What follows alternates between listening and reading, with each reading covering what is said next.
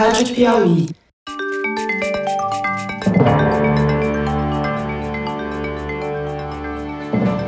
Opa! Eu sou José Roberto de Toledo e este é o Luz no Fim da Quarentena, uma coprodução da revista Piauí com a Rádio Novelo. Infectamos o canal do Foro de Teresina para discutir pesquisas científicas que ajudam a atravessar o túnel que a pandemia nos enfiou. Um estudo só e três boas notícias.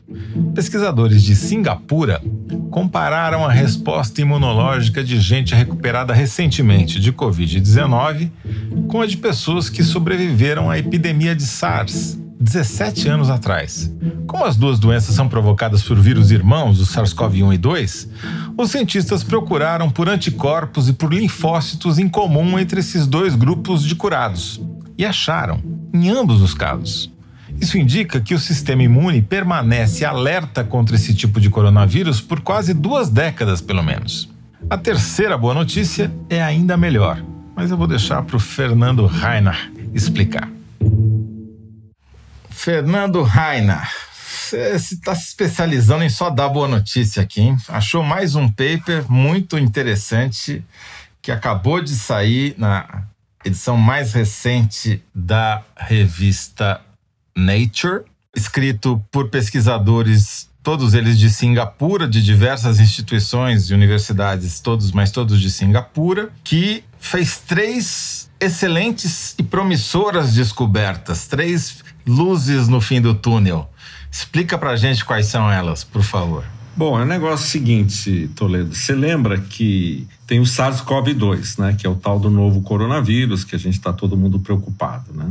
E que o problema principal hoje é como é que é a reação imune do nosso corpo a esse vírus. A imunidade vai ser de quem já pegou e sarou, a imunidade vai ser permanente, não vai, vai ser forte, vai ser fraca, o anticorpo dura, não dura, etc. Né? O que esses cientistas fizeram? Eles usaram um fato muito interessante que já é bem conhecido, que o SARS-CoV-2 não é o único coronavírus que infecta seres humanos. Então, tem os quatro ou cinco coronavírus que causam o resfriado comum, que não é a gripe, né? É o resfriado comum, que é uma doença que a gente nunca nem se preocupou a fazer vacina, né? Porque você fica sente um pouco mal, tem uma febrinha, nariz escorre, toma uma aspirina, não sei o que, sara. Então é uma doença que a gente, como diz, tira de letra, né? E aparentemente as pessoas falavam assim: não, esse coronavírus não deve, a resistência que a gente tem a ele não deve ser muito forte, porque a gente pega ele de novo. Mas também uhum. não tem evidência que eles se alteram, que eles sofrem mutações. Então a gente pega porque a gente deve ter uma resistência boa, mas não perfeita. Pega a Sara, pega a Sara, pega a Sara. E tem um outro coronavírus, na verdade tem dois, mas o mais importante é o SARS-CoV-1 que é o, o irmão mais velho do SARS-CoV-2. O irmão mais velho do SARS-CoV-2, que surgiu eh, na Ásia em 2003, ou seja, faz 17 anos, se espalhou uhum. por 26 países, foi uma correria. Ele tem uma taxa de mortalidade pior que o SARS-CoV-2, 10% morre, que é pelo menos 10 vezes mais. E o pessoal fez uma campanha de contact tracing e repressão e tal, e liquidaram ele. Com oito, menos de 10 mil casos, conseguiram erradicar o vírus, mataram o SARS-CoV. Foi 8 mil casos. E você tem essas 8 mil pessoas que foram infectadas naquela época por uma coisa muito parecida com o SARS-CoV-2. Ele só chama SARS-CoV-2 porque ele é extremamente parecido com SARS-CoV-1. E como é que você sabe que é parecido? Você sabe que é parecido porque você compara a sequência de DNA e a sequência das proteínas codificadas pelo DNA. Fato é o seguinte, que a sequência de ácido nucleico dele, nessa proteína chamada NP, que é uma das proteínas que ficam no núcleo da célula infectada, ela é idêntica, ela é 100% igual entre o SARS-CoV-1 e o SARS-CoV-2 mas elas são esses, os dois SARS são muito parecidos entre si e os outros coronavírus que causam resfriado são diferentes. Né? Então, qual a ideia dos caras? Eles falaram assim: pô, eu não sei o que, que vai acontecer com uma pessoa que pegou SARS-CoV-2 hoje daqui a 17 anos, mas eu posso ver hoje uma pessoa que pegou SARS-CoV-1 17 anos atrás Então, eles juntaram três grupos de pessoas. Pegaram 36 pessoas que tinham se recuperado recentemente de Covid-19. Aí pegaram 23 pessoas que em 2003 tinham pegado SARS e tinham se recuperado também, o SARS-CoV-1. E pegaram mais 37 pessoas que são pessoas igual eu, você, que nem foram infectadas pelo SARS-CoV-1 nem pelo SARS-CoV-2. E a primeira coisa que eles foram ver é a presença de anticorpos, os famosos IgGs. Aquele que todo mundo fala que fica repetindo ad nauseum, que acaba rápido. E eles descobriram que as pessoas que pegam Covid-19 até um mês depois que pegam Covid-19, eles são positivos para o IgG. É, e eles são positivos para dois tipos de IgG. Eles usaram um teste mais sofisticado, um teste que detecta os IgGs contra essa proteína NP e um outro teste que pega os IgGs contra uma outra proteína chamada RBD. Todo mundo que pegou Covid é positivo para esses dois testes. A coisa mais interessante é que as pessoas que pegaram SARS-CoV-1,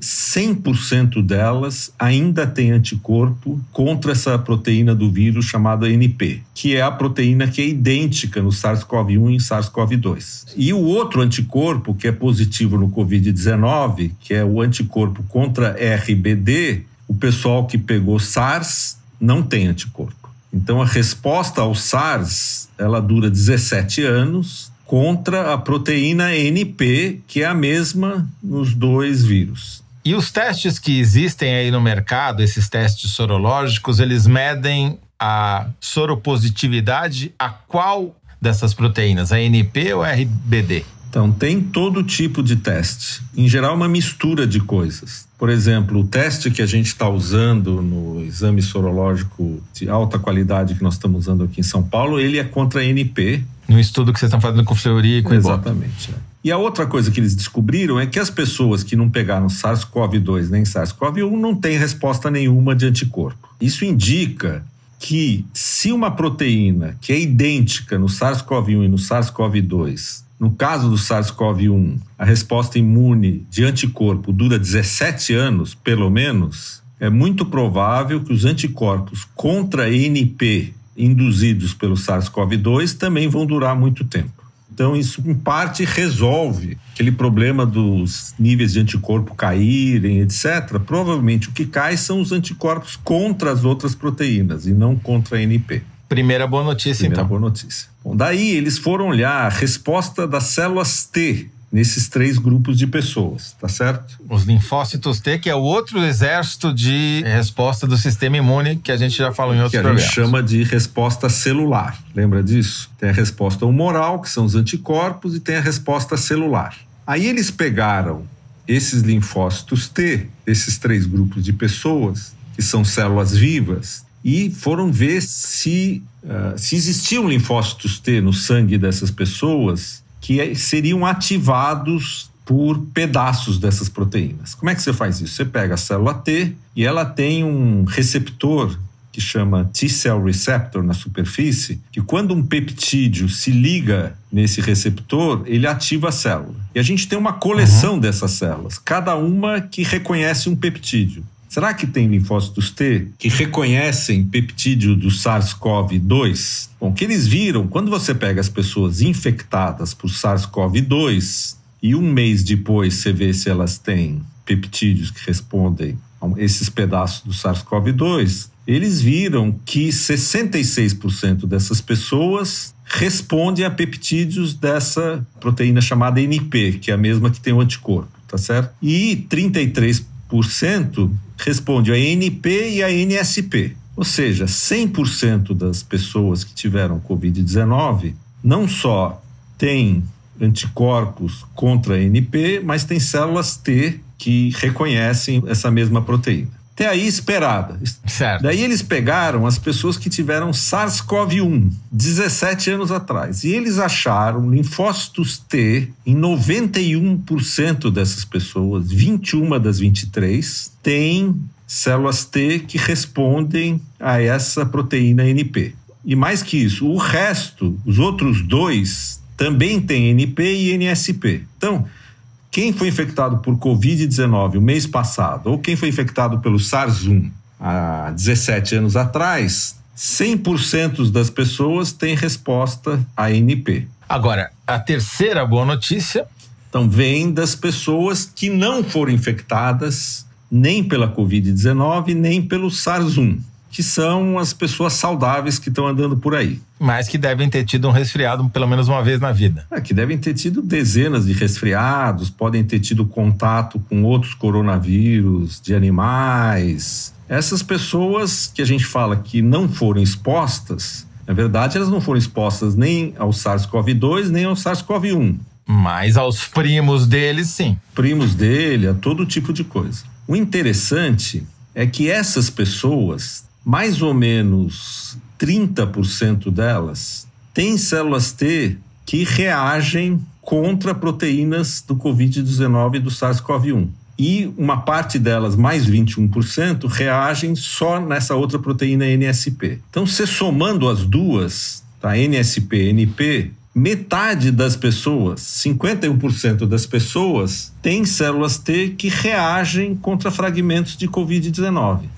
e a outra metade não tem nenhuma resposta a esses peptídeos, não tem células T. Agora, pergunta de um milhão de dólares. O fato de ter resposta tanto humoral quanto celular é garantia de que essa pessoa está, aspas, imunizada contra o SARS-CoV-2? Não, não vamos tão longe. É, não vamos tão longe. O que você sabe é que o sistema imune de metade das pessoas que nunca viram esse vírus estão preparadas de alguma forma para reagir. Como é essa reação, a gente não sabe. Te conheço de algum lugar, não, não tô ligando o nome à pessoa, mas eu já te vi antes. E você não tem boa cara e eu vou fazer uma resposta imune contra você porque você não tem, não tá com uma cara de bons amigos. Não é certeza, mas isso sugere, portanto, que metade da população tem algum tipo de resposta rápida ao vírus porque já teve uma exposição a um primo dele e reconhece rapidamente. É, não tem anticorpos, mas tem células T. Então, se metade dessa população tem algum tipo de resposta rápida, existe a possibilidade dessa metade da população ser aproximadamente a metade que tem sintomas muito leves ou que são assintomáticos, etc. Então, isso uhum. explica por que que uma parte da população tem sintomas leves. Poderia ser uma explicação. Perfeito. E quem costuma pegar resfriado com mais frequência e, portanto, teria um sistema mais alerta para isso, são justamente as crianças e as mães, que têm mais contato que os pais com, né, com os filhos pequenos. Né? Então, essa criançada que tá, aquela criançada que está sempre com o nariz escorrendo tal, na verdade, eles estão sendo treinados, o sistema imune deles está sendo treinado. Então, quando o seu filho vai para a escola e pega 300 vírus, está sempre com febre, com virose, com não sei o quê ele está treinando o sistema imune dele. É como se a escola fosse uma espécie de academia do sistema imune, né? Isso poderia explicar por que, que as crianças têm menos casos sérios e podia explicar também por que, que as mulheres têm menos casos sérios. Né? Vamos agora só fazer o papel de advogado do diabo, que me cabe sempre nessa, nesse papel aqui, que é um, o estudo já foi revisado pelos pares, saiu numa revista extremamente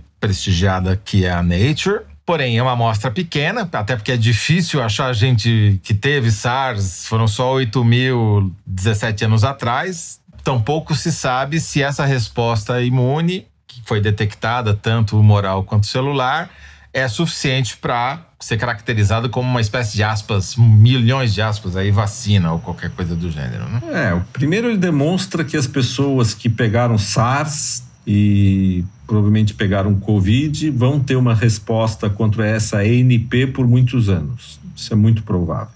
Quer dizer, se o cara não morreu de SARS, dificilmente ele vai morrer de Covid.